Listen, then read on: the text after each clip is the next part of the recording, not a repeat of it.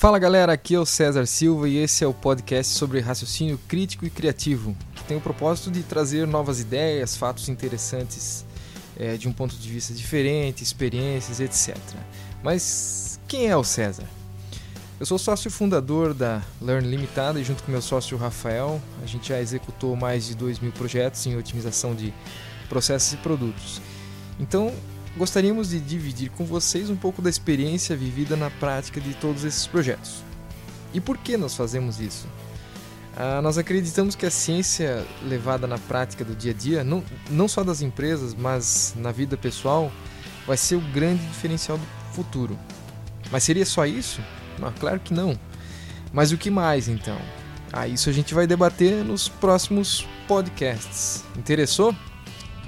Confira comigo o tema de hoje: Por que é necessário ser criativo?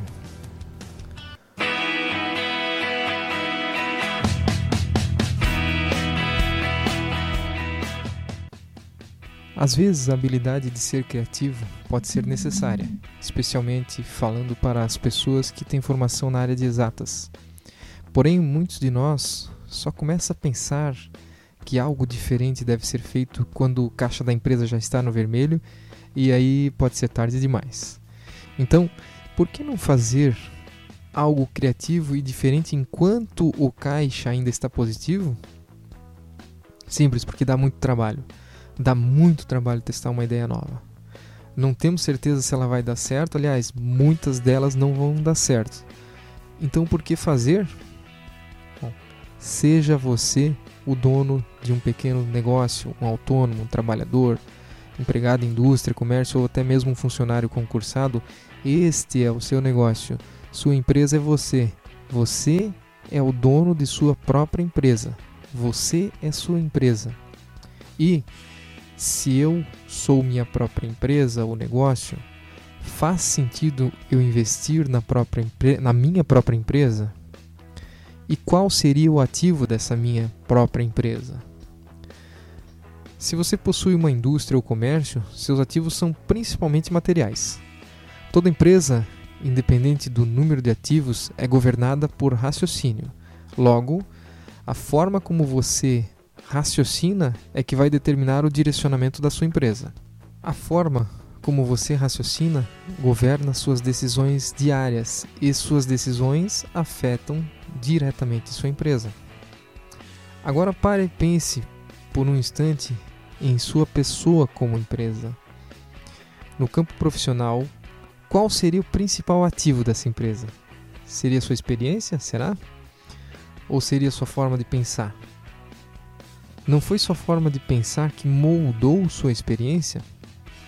Eu me lembro de um colega de trabalho que, após 10 anos no mesmo cargo de analista numa grande empresa multinacional, um dia disse a seguinte frase: Eu tenho 10 anos de experiência.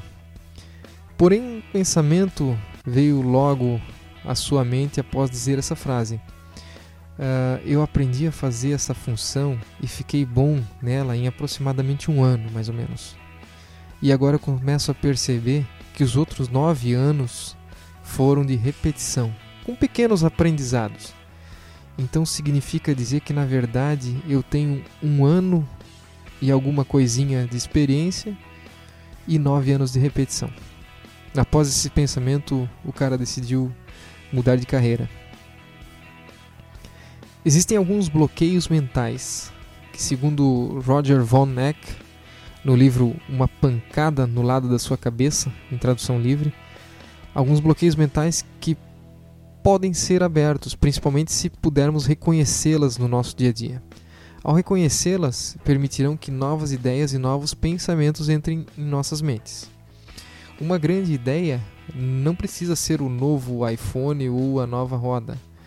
Pode ser como reescrever melhor o parágrafo de um contrato ou posicionar a lata de lixo no escritório de uma maneira mais prática ou inserir uma melhor frase nos seus argumentos de venda.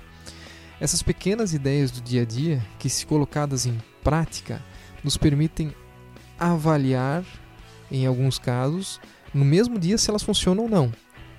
Algumas ideias são tímidas e precisam de certo tempo para se revelarem se funcionam ou não. Mas se funcionam, temos um novo aprendizado. Se não funciona, também temos um aprendizado. Né? Sabemos aquilo que não funciona e nos tornamos um pouco melhor do que éramos ontem.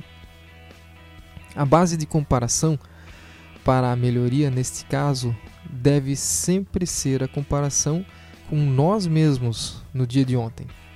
Por exemplo, não faz sentido eu me comparar com o Jack Welch, o falecido ex-CEO da GE nos anos 80 e 90. Nem ele mesmo se compararia a ele naquela época. É, porque, segundo ele mesmo, no, no livro Winning, é, aquele era um contexto totalmente diferente do atual. As ações e decisões tomadas naquele período não fariam muito sentido hoje. Nos próximos episódios, vou explorar um pouco dos bloqueios mentais que podem ser abertos tomando consciência da existência desses bloqueios e principalmente colocando esses conceitos em prática.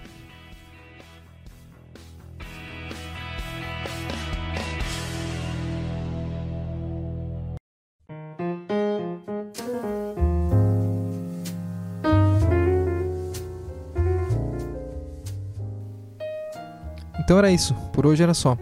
Espero ter colocado melhores perguntas em sua mente. Até a próxima!